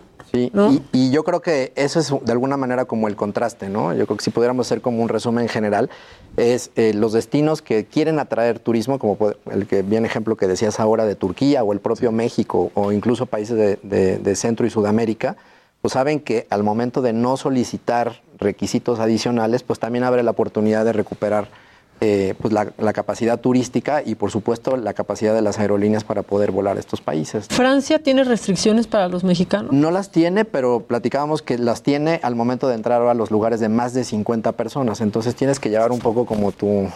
Tu, como tu- tu certificado. Tu certificado como en la escuela, ¿no? Cuando te mandaban de excursión para que realmente puedas entrar, ¿no? Pero ha habido algunas broncas también eh, de asuntos de discriminación y uno muy concreto, no sé si lo, lo escucharon o, bueno, hace apenas unos días en el caso del aeropuerto de Canadá, empezaron a separar a la gente vacunada de la no La no vacunada. vacunada. Y eso pues, Sí. generó un gran problema de discriminación. ¿no? Entonces, algo similar estamos viendo también en el caso de Italia. En Francia viene esta medida que aunque el presidente Macron eh, fue muy claro en decir que pues, prefería tener la vacunación y la gente que estuviera perfectamente bien identificada, pues también hay otros movimientos, no solo los antivacunas, sino ahora también los que pues, dicen que hay un, un- un elemento importante de discriminación. ¿no? Pues sí, y eh, ahorita que mencionabas a Canadá, ellos también tienen su lista de, de vacunas que aceptan, que son Pfizer. Moderna y AstraZeneca y Johnson y Johnson. Correcto. E Punto. incluso eh, ahí viene otro dato. El 80% de la población en Canadá ya tiene al menos una dosis y el 50% la doble dosis y eso también ha provocado Avanzaron, que ha sido muy avanzado en ese, en, ese, en ese sentido. ¿no? Y el tráfico entre pasajeros entre México y Canadá pues también es un, un tráfico importante. ¿no? El- platicábamos la otra vez en el otro asunto de la, de la De la baja degradación de de, categoría, que eso sigue, ya hay que seguir llevando el conteo. Ya van ya dos ¿ya meses. cuán- dos meses. Dos meses ¿Cuánto fue la vez pasada?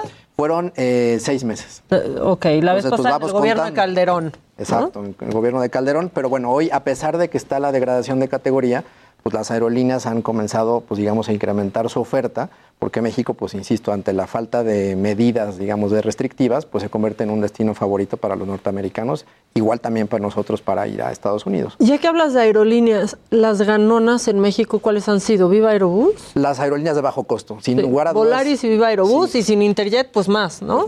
Oye, hablando también de, de aerolíneas, lo que pasó hace algunos días en el aeropuerto, que de pronto que si el proveedor de internet se les cayó, que si fue Estados quién fue Unidos. culpa? ¿De quién fue culpa? Yo platiqué con un, pe- un- un piloto privado y me decía es que lo que nos dicen es que el sistema, eh, pues, digamos, sí tiene que ver con eso, pero incluso lo que nosotros teníamos ni el clima nos daba. O sea, fue un, fue un, un- un problemón al final. Sí, pues digo, la versión oficial, recuerdan que al principio fue que había- fallaban los radares y hubo un problema desde las 4 o 5 de la mañana, que ahí hay algo que es interesante entender. Cuando tienes un problema, digamos, en, la, en los vuelos iniciales, es un problema que es un efecto dominó todo el día. ¿no? Es una bola de nieve. Es una bola de nieve, ¿no? Así sea el problema que tú me digas. Aquí, al momento de que no se podían transmitir la información de los planes de vuelo entre los vuelos de México y Estados Unidos, pues se hizo como hace 15, 20 años, ¿no? Que tenías que hacerlo a través de un De oído. celular, de oído, ¿no? tecleado, ¿no? Háblale el que jubilaste, que regrese. Exactamente, ¿no? Que si en sí estaba siendo complicado, ¿no? Hace poco cuando fuimos a León a transmitir, o sea, todos los vuelos se habían retrasado. O sea, ahorita con esto que decías de que las aerolíneas de bajo costo, pero además de que están sobrevolando y sobrevendiendo, perdón, también están sobrevolando, ¿no? El hecho de que se atrasa y se atrasa y se retrasa todos los vuelos. Y recuerda, Dani, que también en medio de todo esto está el rediseño del espacio aéreo, ¿no? que tiene claro, poco además. tiempo. Claro. Sí. Y que ahora con la, La época de lluvia, pues la verdad está, digamos, haciendo agua, como dicen de pronto, porque lo- el retraso de los vuelos, sobre todo de destinos cortos, Sí. pues es, es enorme. Le da siempre prioridad a los vuelos que vienen de largo alcance o que traen más horas de vuelo y los vuelos cortos como un Acapulco, como un León, este, Aguascalientes, son los que se quedan en la cola o, o Si nos definitivamente mandan ni a la siquiera cola, oye, despegue, yo ¿no? regresé de León con tres horas de retraso. Sí, sí, ¿no? sí. O sea, hu- hubiera llegado más rápido en, en coche. carretera, Sí. exactamente. Oye, bueno, primero nos están preguntando aquí que qué hacen los que tienen una de estas vacunas que no aceptan. Pues la verdad es que Hay un movimiento importante O sea- de mexicanos que han recibido la vacuna, que ya están yéndose a Estados Unidos ante la posibilidad de, de vacunarte en cualquier parte, pues a ponerse unos- una vacuna de la lista. Que sí, para que, Para que puedan, entrar. entrar. porque no hay manera, eso hay sí, manera. o sea, si no tienes esas vacunas, no hay manera. Preguntan aquí, rápido, perdóname Luisito, están preguntando que si las aerolíneas todavía están siendo prudentes y comprensivas con los cambios.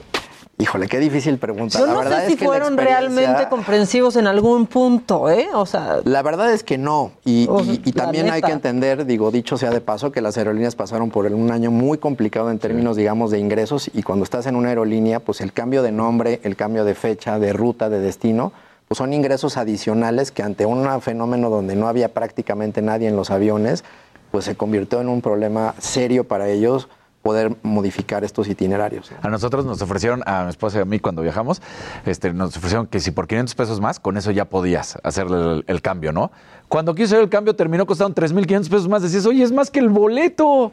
Sí, o, lo- o los, o, los, o la parte, digamos, de los boletos recompensa, ¿no? Ha sido, la verdad, este, difícil para todas las aerolíneas. Oye, el tema de los pues, certificados de vacunación, lo que nos están entregando aquí, por ejemplo, aquí en México y bueno, seguramente en distintos países, pues al final es un proceso extra cuando tú llegas ya a un país extranjero, es decir, enseñabas pasaporte, visa en su caso, y ahora también te están pidiendo todo eso. ¿Cómo, cómo, se, ¿Cómo se están viendo ya esos procesos? ¿Qué se dice en la industria turística? ¿Están aceptando bien o mal el de México? ¿Cómo va eso? El de México, digamos, ha tenido apenas pues, unas semanas y tiempo reciente un poco para poderse permear, pero sí efectivamente la falta de claridad y de uniformidad ¿no? en el tipo, digamos, de certificados es algo que pues, sigue, digamos, siendo un problema prácticamente para todos, ¿no? Lo- la recomendación ahí pues es sí llevar tu certificado, ¿no? Este, y hacerte tu prueba de antígenos de cualquier manera, eso es de cajón. Lo que sí se eh, logra evitar es estas cuarentenas que eran bastante absurdas el año pasado, de permanecer en el hotel y ubicado Sí, los que, siguientes que eran 15 un días. foco de contagio también. también era un En- foco en de Canadá contagio. pasó, tuvieron que cerrar un par de hoteles porque hubo un brote, un brote grande. Pero Reino Unido sigue con las Sigue con, cuarentenas. ese- con las cuarentenas.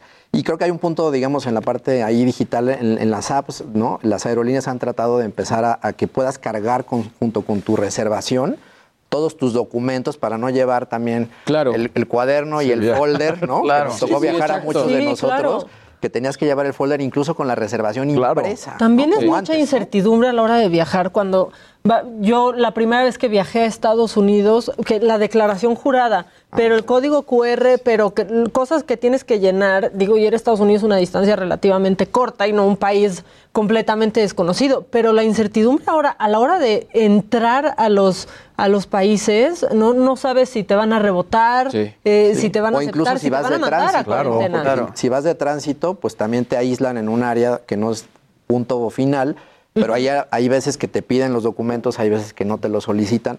Pero digamos, es algo que tendremos que ir, este, pues digamos, con esta primera vuelta, ir a- entendiendo qué tenemos que llevar, qué no tenemos que llevar. Sí, yo que mi certificado de vacunación ya lo tengo enmicado, así de... Sí, por supuesto. Con varias copias. Exacto. Ahora, importante, si están planeando eh, las vacaciones, está la página de la Secretaría de Relaciones Exteriores que es Guía del Viajero. Correcto. Que sí está súper completo y va actualizando en qué lista estamos de, de cada país. Y sobre todo también, justo junto con esa lista, hay una página similar en cada uno de los gobiernos de, los países, ¿no? Si quieres viajar a España, a Francia, pues ahí vienen los requisitos. Entonces yo, yo recomendaría justamente revisar la de México, pero también la del destino donde vayas. Y creo que ahora, a diferencia de otros años, pues, eh, pues no se puede, no es tan fácil volar de un país en- al otro o hacer en el mismo Ah, viaje un recorrido a de lugares, ¿no? Porque son cinco normatividades Puedes totalmente llegar, distintas, ¿no? por ejemplo, a Londres y de ahí, pues, hacer como antes que te ibas en tren a distintas. París. Exacto, te ibas a París, ¿no? Y de París te pasabas Italia. para. Sí. ¿Qué restricciones hay por, o sea, Las restricciones permanecen, pero Sí, insisto, los que- documentos no son necesariamente los mismos y de Exacto. pronto te encuentras con el agente de migración, ¿no? el que todo mundo odiamos en los Sí. distintos Sí, sí, países, pero que solo en México le damos la bienvenida a todos. Exacto. Eh, pues que de pronto te puede fijar alguna normatividad que tú no tenías considerada y eso de verdad puede arruinar tus vacaciones y creo que es la peor manera de empezar Sí, una vacación. ahorita no hay que pensar en ser más listillos, ¿no? Como No, de, no, pues llego, llego a París que no me pide, este, que no me pide cuarentena y de ahí en tren me voy para Londres, puede acabar con tu vacaciones acabar o con no. tu vacación. O Sí, sea, sí, no hay que tratar de Y darle si la son de sus cinco ahorita. minutos de poder ellos, ¿no? Y aparte Claro. te, la, te la hacen cansada y le dices algo que no les gusta, vas para atrás. Oye, y ahora seguramente las nuevas ediciones de libros como el Only Planet y todo ese rollo se van a, van a estar incluyendo este tipo de tips, ¿no? Porque, pues sí, son completamente nuevas normativas para el momento de viajar. Sí, tal cual, ¿no? Y creo que cada vez, eh, en la medida en la que esto siga, digamos, de alguna manera avanzando, pues iremos conociendo un poco más y familiarizándonos más, este, pues tanto los eventos deportivos, los conciertos, ¿no? O sea, ahí hay una gran cantidad todavía de, de- de turistas, pues que no están viajando, no viene hacia México a la Fórmula Exacto. 1, que Sí. esperemos que se haga. ¿No? Hasta ahorita todavía Hasta ahorita sí, todavía ya, será del gobierno el que termine pero los, decidiendo. pero los conciertos y demás, porque también atraían una gran cantidad, digamos, de grupos y convenciones, ese sigue siendo un segmento que sigue estando sumamente castigado con todo el tema de la pandemia y que generaba una gran cantidad de empleo. Y, y sobre todo convenciones por el tema de business, ¿no? O sea, como que ya engloba el, la tema, el tema de, de empresas que de pronto por sus políticas dicen, no, no podemos hacer ese tipo de, de reuniones o de eventos, ¿no? Sí, tal cual. Entonces es, lo- es lo que ha castigado ese tipo de, pues, ese otro mercado, ¿no? Están diciendo que si recomiendas ahorita, o sea, que si es momento de comprar boletos con mucha anticipación. Pues, Es un volado, Es ¿no? un volado, sí. Yo lo que le recomendaría es un poco lo que decíamos al principio, ¿no? Tratar de buscar ahora hacia septiembre, octubre, noviembre. Creo que ahí hay una buena, normalmente hay una buena ventana de oportunidad. Creo que ahora con este tema. O pagarlos es- flexibles, ¿no? O Para pagar poder mover la fecha si es que no puedes volar en un- y eso sí es bien importante. Yo Sí, creo que si hay alguna recomendación flexible. que dar es siempre leer la letra chiquita de las Sí. páginas web, tratarlo de no hacer normalmente con los globalizadores, ¿no? Para no quemar a ninguna de las marcas. Porque normalmente cuando vas tú con la aerolínea te dice, pues tú lo compraste con tal página web. Y ahí se limpian las Se limpian manos, y nadie se hace responsable e incluso pues llegas a perder tu dinero y a fastidiar tus vacaciones. Sí, porque trae, a ver, incluso hasta si compras la tarifa más alta en uno de estos eh, portales, incluso si compras la tarifa más alta, que es más baja de, que la del sitio oficial, sí tiene restricciones, Sí. aunque digas, pero voy en business, tiene, Tiene restricciones.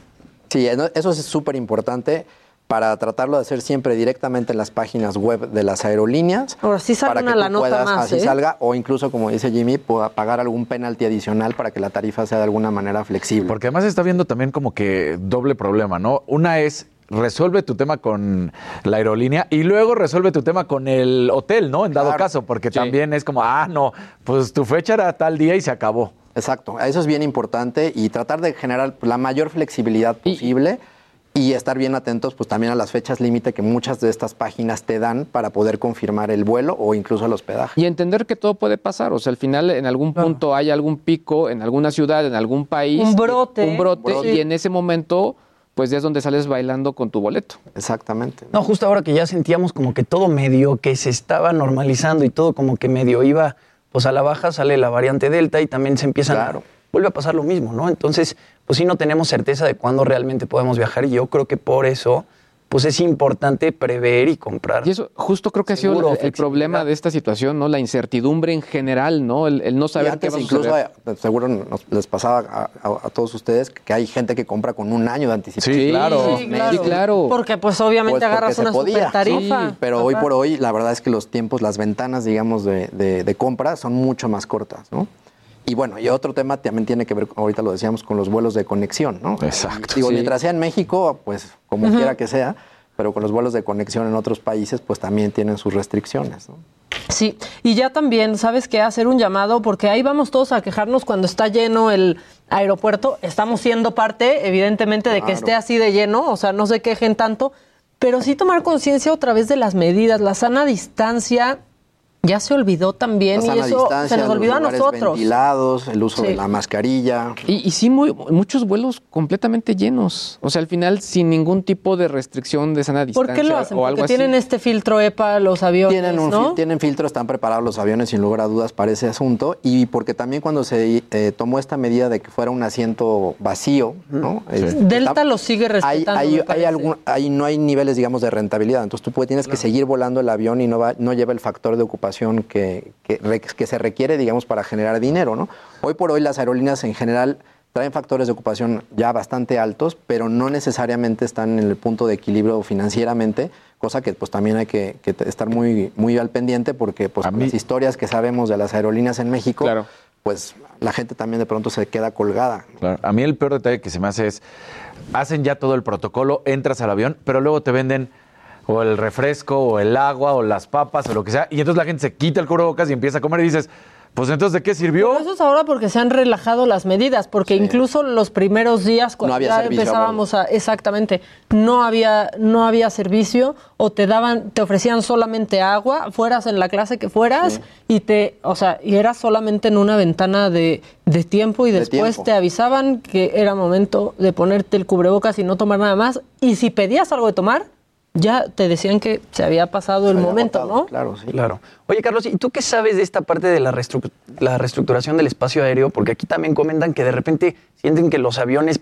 así aterrizan en su jardín y a mí también me pasa. Pues no lo escuchaba cosa, nunca. cosa que antes nunca escuché, no, no escuchábamos a los aviones pasar tan cerca ni tan duro. En ciertas zonas. Ahora en ciertas ciertas zonas, zonas, claro. que es por donde vivimos, este, pues en el sur, se escucha prácticamente. en el sur de la ciudad. Digo, la- la- la- las rutas, digamos, de aproximación de todos los aeropuertos en el mundo, ¿no? Eh, Son rutas que se tienen que verificar con cierto tiempo. La ruta que tenía México es una ruta que se había tardado la autoridad aeronáutica de volver a rediseñar.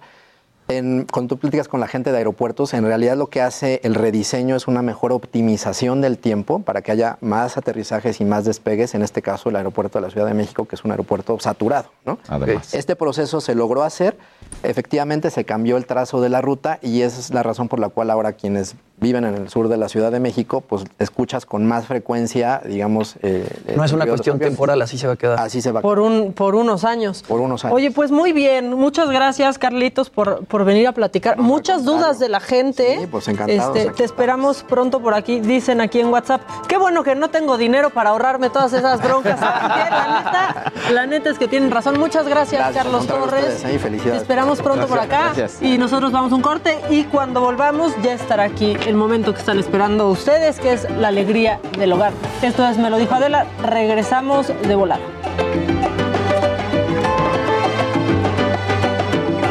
Esto es Me lo dijo Adela. Regresamos.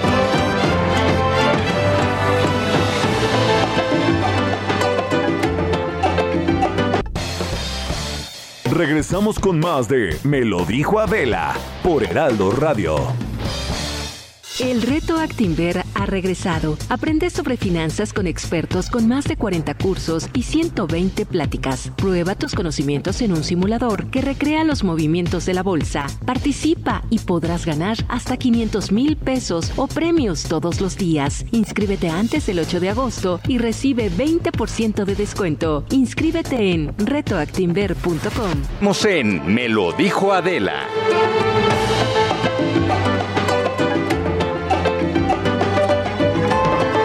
El momento más esperado de la semana, mejor preséntalo tú, Javier Lozano, que, que es tu momento de brillar.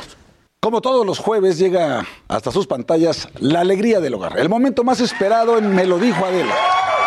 Más esperado por lo menos por Lozano. Exacto.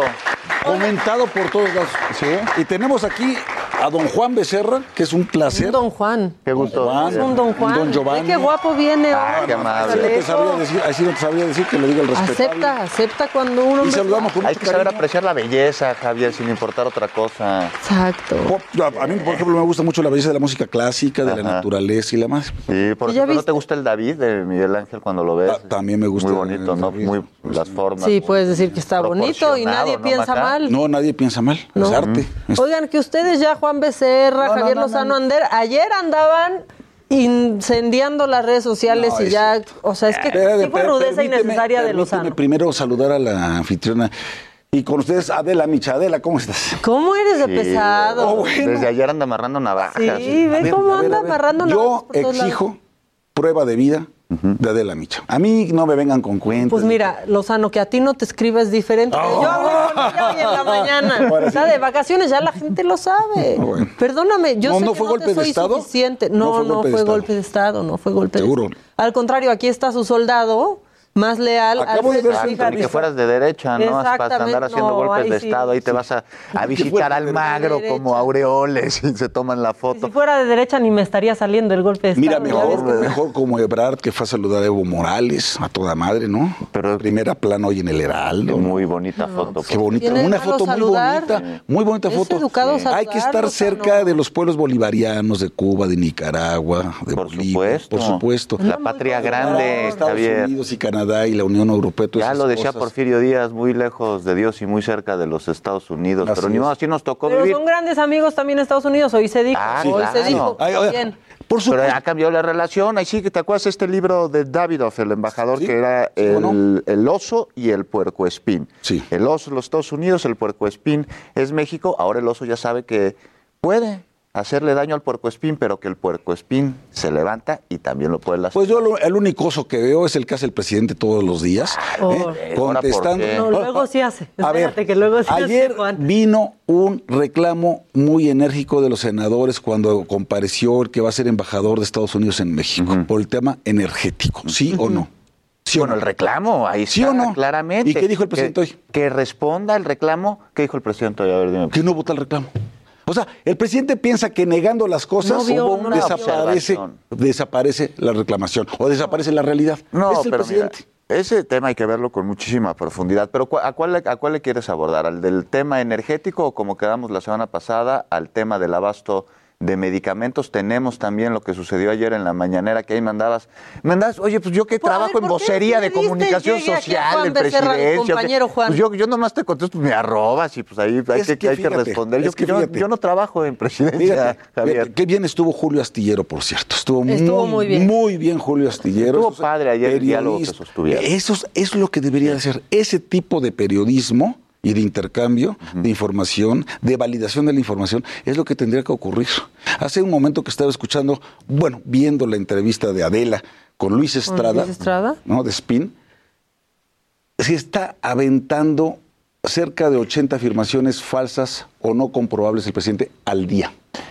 Eso, o sea, nos está llevando a un número brutal de mentiras. O sea, hablando de quienes tienen las mentiras y en las fake news, el número uno de este país se llama Andrés Manuel. Bueno, pero que diga algo y que no muestre los documentos no quiere decir que sea falso, como tú acabas de decir, no documentada en su momento. Por ejemplo. Es cosa de ir a solicitar Por ejemplo. un ejercicio de transparencia que se documente. Por ejemplo. Pero ya decir que algo que no documentó es falso, pues no Pues te voy a decir que si es una mentira, es una patraña. Hombre. El señor dijo en octubre del año pasado, cuando o- o- ordenó extinguir 108 fideicomisos públicos, dijo que en 10 días, en 10 días, presentaría las pruebas de la corrupción.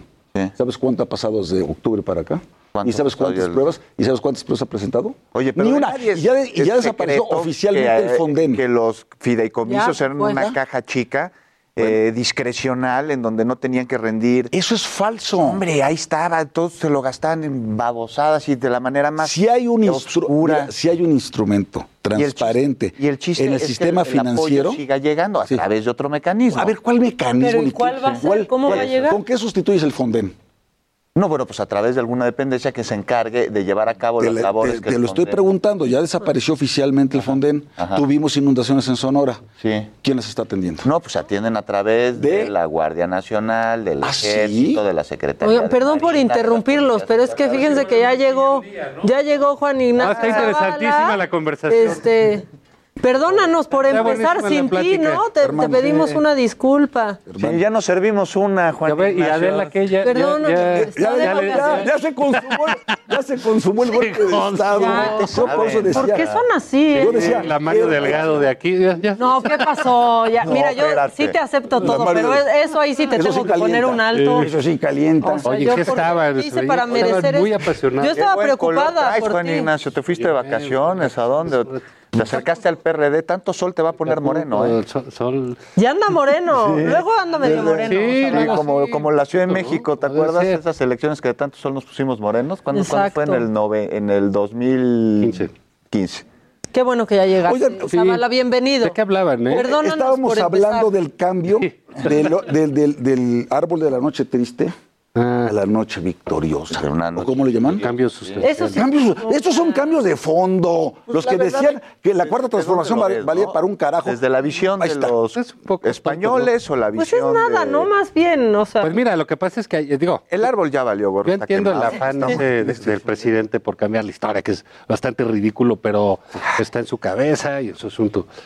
Pero lo de la noche triste era porque ahí lloró la derrota. El la español, derrota del español. El español. Por eso, pero ¿para quién fue triste? Para él. Para pues Cortés. para el español, ah, porque para él. lloró. Entonces, ¿por ¿qué era, quieren corregir? Un, un, sí. un, mensaje pues, muy correcto de en victoria. términos ¿No? Sí, en términos de lo que se de lo, de lo que, que le sucedió. Este ¿cómo le pondrías tú el árbol de la no, noche? Yo no le quitaría. Ellos. Lo que pasa Dejen las la cosas. El árbol de cambiar de la, la noche historia triste suya de, de ellos, ellos, los españoles. Sí, oye, entonces ya no le digas benemérito a las Américas. Ahora no, le vas a decir este el ángel de América Latina. No, no bueno. es el benemérito. A ver, ¿y dónde está la escultura? ¿Dónde está la figura? De Colón. Sí pues está resguardada para... Pues así, así de como... Así, ¿eh? Porque son malos tiempos para las estatuas de ciertos individuos, Ajá. como pasó en Estados Unidos con los ciertos generales de la guerra civil, ¿no?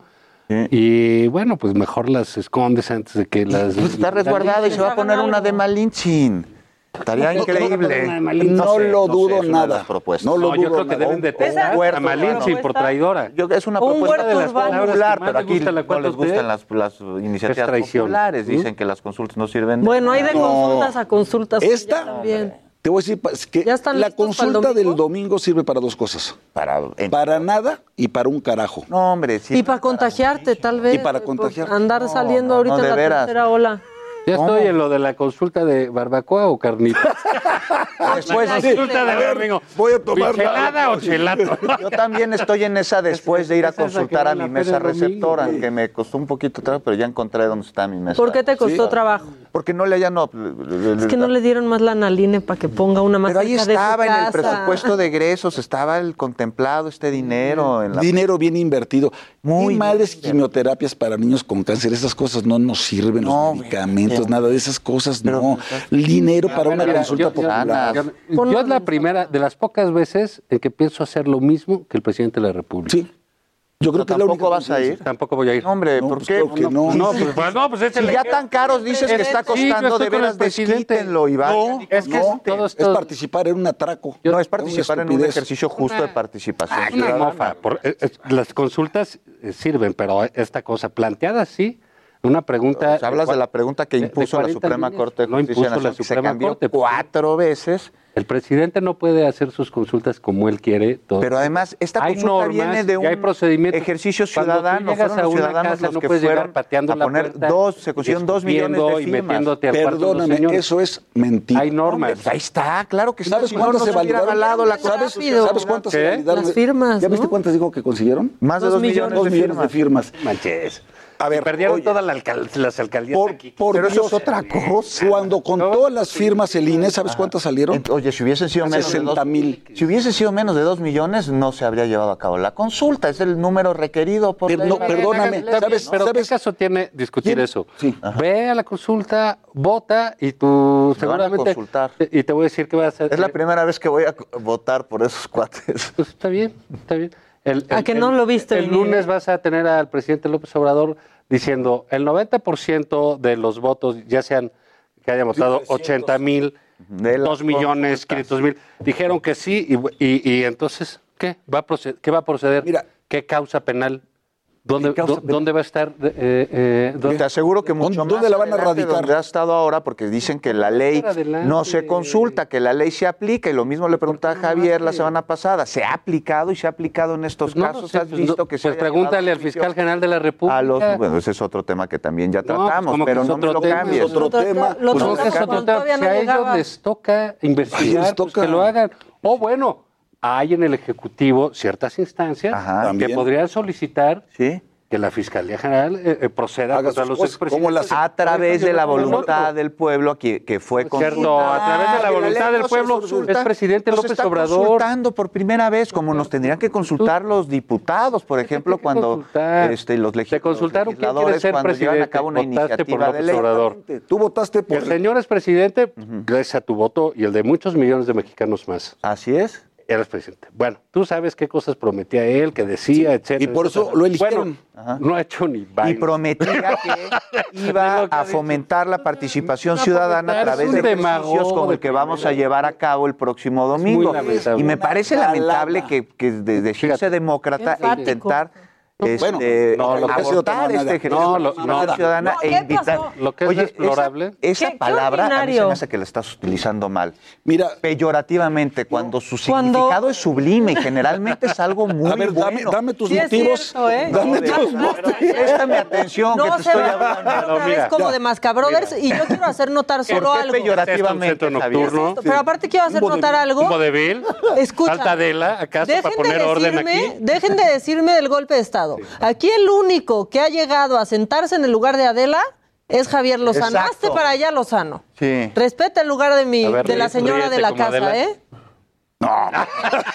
Respeta. Ya te reí, Tienes razón. Se fue moviendo ahí. Déjame ver. Discretamente. No, vamos a dejarle Cuando Cortés va a sacar los pomos. Que hay Juan, Total, nosotros no somos quienes las opiloteamos. Así es. Quien está ahí, luego, luego, ¿qué? Luego, luego, no. Ya llegó, ya llegó Adela, sí, ¿no? nos van a dar arrancamos, ¿verdad? No nos van a dar más tiempo. Sí, no nos van a dar Fíjate más. que se fue un mes. No, no es cierto. Ya no, no molesten, pero guárdale su lugar. Y para taparle el ojo al macho, dejó ahí unas capsulitas grabadas y unas entrevistas ayer hasta conmigo tomando champú. Con Mick Jagger. ¿Por qué se están distrayendo? O sea, parece que se están quedando sin argumentos con Juan.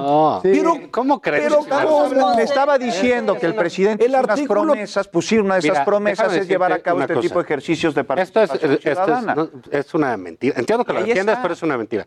Lo que está haciendo el presidente es deformar la, eh, consulta pública. ¿Por qué? A ver, ¿por porque qué no, la está deformando? Porque no va a ser vinculante. ¿Cómo vas a deformar algo que estás consiguiendo? Cuando te están consultando a ti, como dices, y te conmueve y estás muy feliz y dices, ah, voy a ir a votar porque me consultaron, es porque va a tener un resultado esa consulta. Así es. Oye, o varios. Uno de ellos es si es vinculante. Consulta patito que y entonces, López Obrador. A través de mi opinión, la autoridad. Él, dijo, arranca. ¿Cancelas el aeropuerto o no? A lo mejor tú votaste que se cancelara el aeropuerto. No lo sé la cosa es que el resultado tuvo, fue claro. Él canceló el aeropuerto. Por sus pistolas. Porque no, no, por, y, él dijo, la consulta me dijo, y fue mi consulta, y yo dije, así, tan, tan, y lo canceló.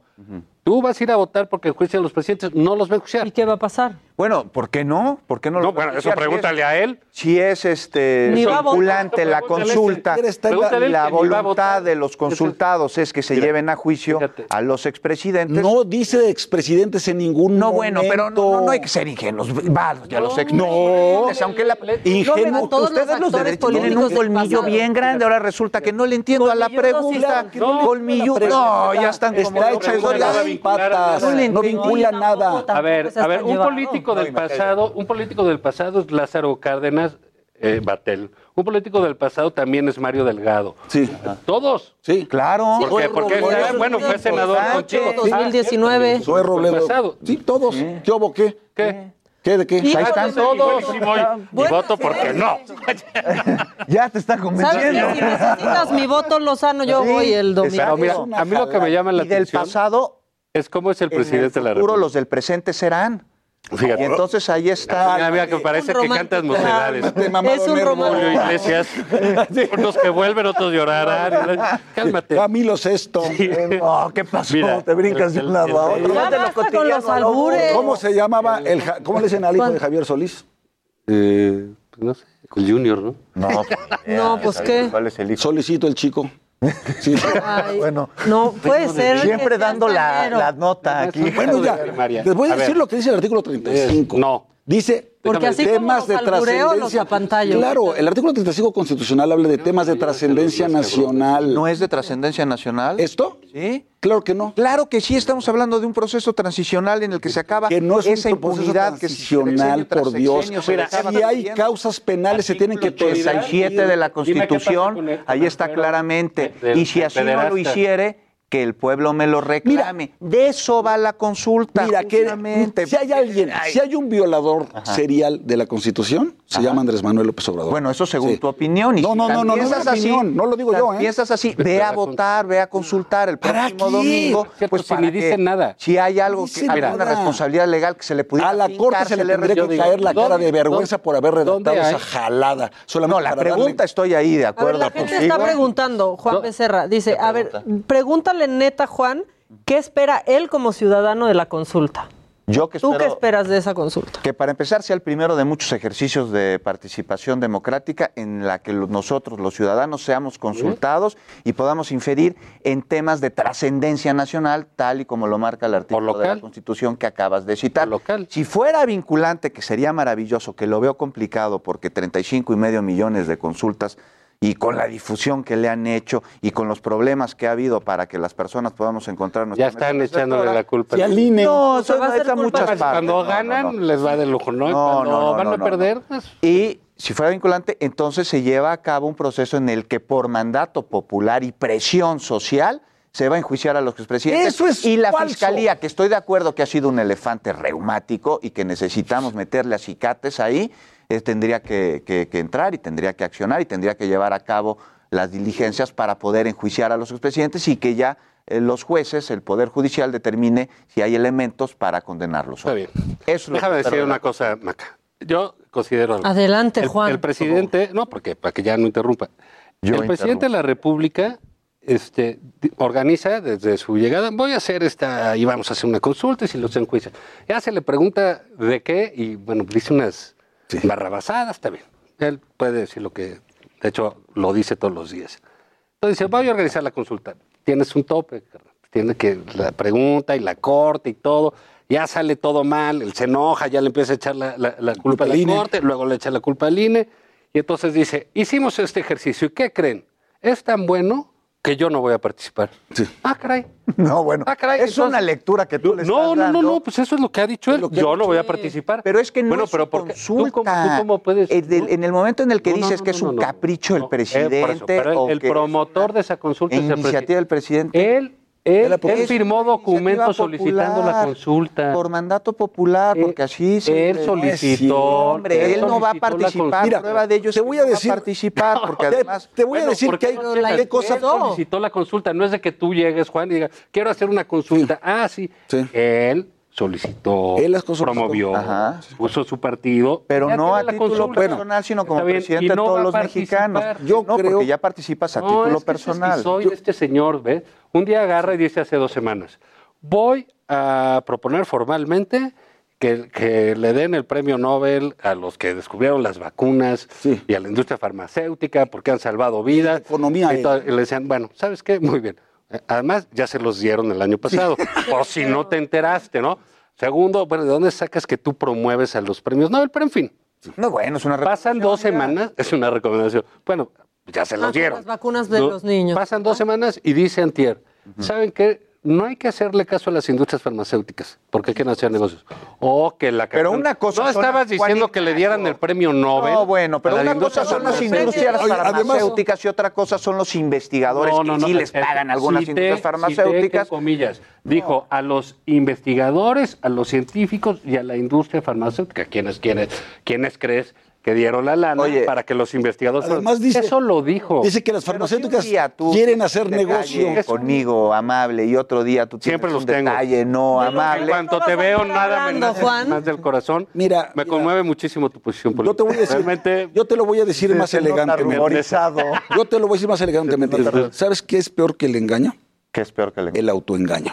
A y eso es en lo que han caído ustedes. Algunos sí, hay que reconocerlo, pero porque- también de todas partes. Yo sí, el autoengaño porque ya está porque tú en la derecha, estás haciendo pendejo, o sea, no te están engañando. Todos lados. que vuelva RTC aquí. Y la falta de juicio crítico. Y hay que ver para adentro. Y sí reconozco que hay muchos afines a la cuarta transformación que nomás no ven para adentro y no son capaces de tener eh, juicio crítico. Y cuando tú le señalas algo que debe ¿Cómo quién, por mejorarse, no me acuerdo de sus nombres ahorita, pero te puedo luego decir. Ay, sí. Los que andan troleando en Twitter, principalmente. Ah, sí. Les- hay algo que Noroña. necesita atenderse, se enoja. se entonces te restablezca dicen, No, ya estás traicionando. No, hay que se quede. No, de ninguna manera. Acuérdate que él decía, es mi derecho a contagiarme. ¿No? Camarada. Pues qué, ya se le concedió el derecho a contagiarse. Noroña. Sí, Fernández Noroña. Sí, se contagió. Ojalá que se recupere pronto. Ojalá que sí. Qué dura la lo reacción lo- en Twitter en su contra. Sí, ¿eh? para que haya ahí atractivo el Lo tengo- ahí, lo tengo en mis oraciones, sí, sí. No, pero que sí se restablezca Sí, pronto. Es una enfermedad horrible. Horrible. Y, ah, por cierto, que él promovió. Hablando, hablando de esas cosas, ¿qué dijo el presidente? ¿Qué dijo el presidente? De que a los niños esto no les pasa, no les pega y si les pega, les pega muy bajito y la madre. Suman 57 mil niños positivos a COVID. Nota de hoy de ocho columnas del periódico 24 horas. No entiende Sí. nada el presidente. O sea, no entiende, nada. O sea, dice unas 57 babosadas. mil niños positivos a COVID. Dice, llueve, truene o relampaguee, regresan a Y- y clases. Ajá. O sea, por mis pistolas. ¿Eso sabes cómo se llama? Una brutal No, bueno, irresponsabilidad. truene, llueve o relampaguee, hay regreso a clases cuya asistencia es, Es optativa. opcional. Ah, ya Tú como papá, ¿qué opinas Yo- de yo- la quisiera hacer una pregunta en todo esto. ¿En dónde está la secretaria de Educación Pública? Exacto. O sea, ¿qué ha dicho De- al respecto. al respecto? ¿Cómo va a ser? ha dicho. Vamos Nada. yo entiendo la, la ¿Urgencia? de, de regresar a La clases. importancia, todos entendemos. Es más, los resortes del presidente los entiendo perfectamente.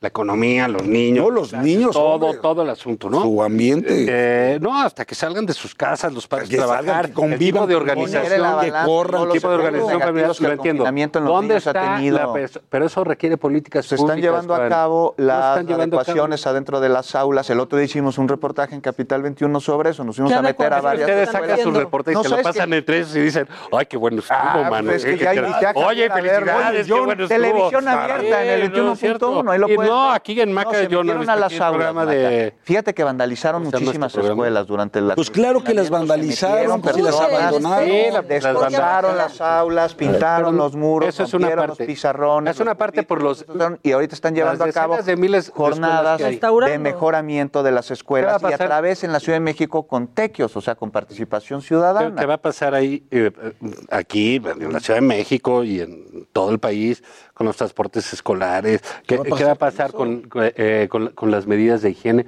No es cualquier cosa. No, de ninguna Si no manera. está ¿Dónde claro está la Secretaría de Educación claro. ¿Dónde No, y lo está? tienen que dar a conocer en los próximos Pues días. sí, sí o aquí- sí. Lo Había el rumor de que tenía COVID y aclararon que no, No, que no hombre, tiene no COVID. tiene no. COVID, simplemente no tiene capacidad. Mira, yo creo que esto este rebasa la No, no, no es un asunto de, de- de- capacidades solo personales, sino de que esto ha rebasado al mundo en cualquier momento. Estoy de acuerdo contigo. Tenemos un minuto, vamos cerrando. Estoy de acuerdo contigo. Secretaría de La Educación Educación Pública, Pública, porque sí o esté sí, cuáles van a ser Bueno. las estrategias, porque además, si no, nosotros los ciudadanos vamos a seguir buscando un gobierno paternalista que nos resuelva todo. Cuando el tema de la pandemia y de los niños tiene que ser resuelto primero ¿Eso qué va a desde casa y a través ¿Dónde de están A hablando ver, con los el ¿dónde están quitarrisas de Lozano, A ver. que hoy no ha podido hablar, dice. El presidente dijo que no había habido afectación alguna en las familias mexicanas por el COVID, afortunadamente, que vamos a toda madre, etcétera. Dato de hoy, no dato de hoy del INEGI, gastan las familias 40% más en salud durante la pandemia. Así es. Con menos así es. ingresos. Y Con menos de- ingresos. de esas familias que pudieron salir adelante o medio sostenerse gracias a los programas sociales. Afectó esto, esta es la 90%. música que indica que ya nos tenemos que callar. Ya porque hay vamos a que hacerlo. despedir. Lo vamos a hacer más largo. El próximo Adela, jueves le seguimos. Adela, Adela. Claro, qué gusto verte. Son un par de porros. a ver, ¿eh? sí, Ustedes. no. De porros bueno, de derecha. de dere- aparte. De porros con coches. Bueno, ¿Quién les ha nos, que no? no- nos vemos mañana a partir de las 9 de la mañana en el Heraldo Televisión, a las 10 de la mañana en el Heraldo Radio.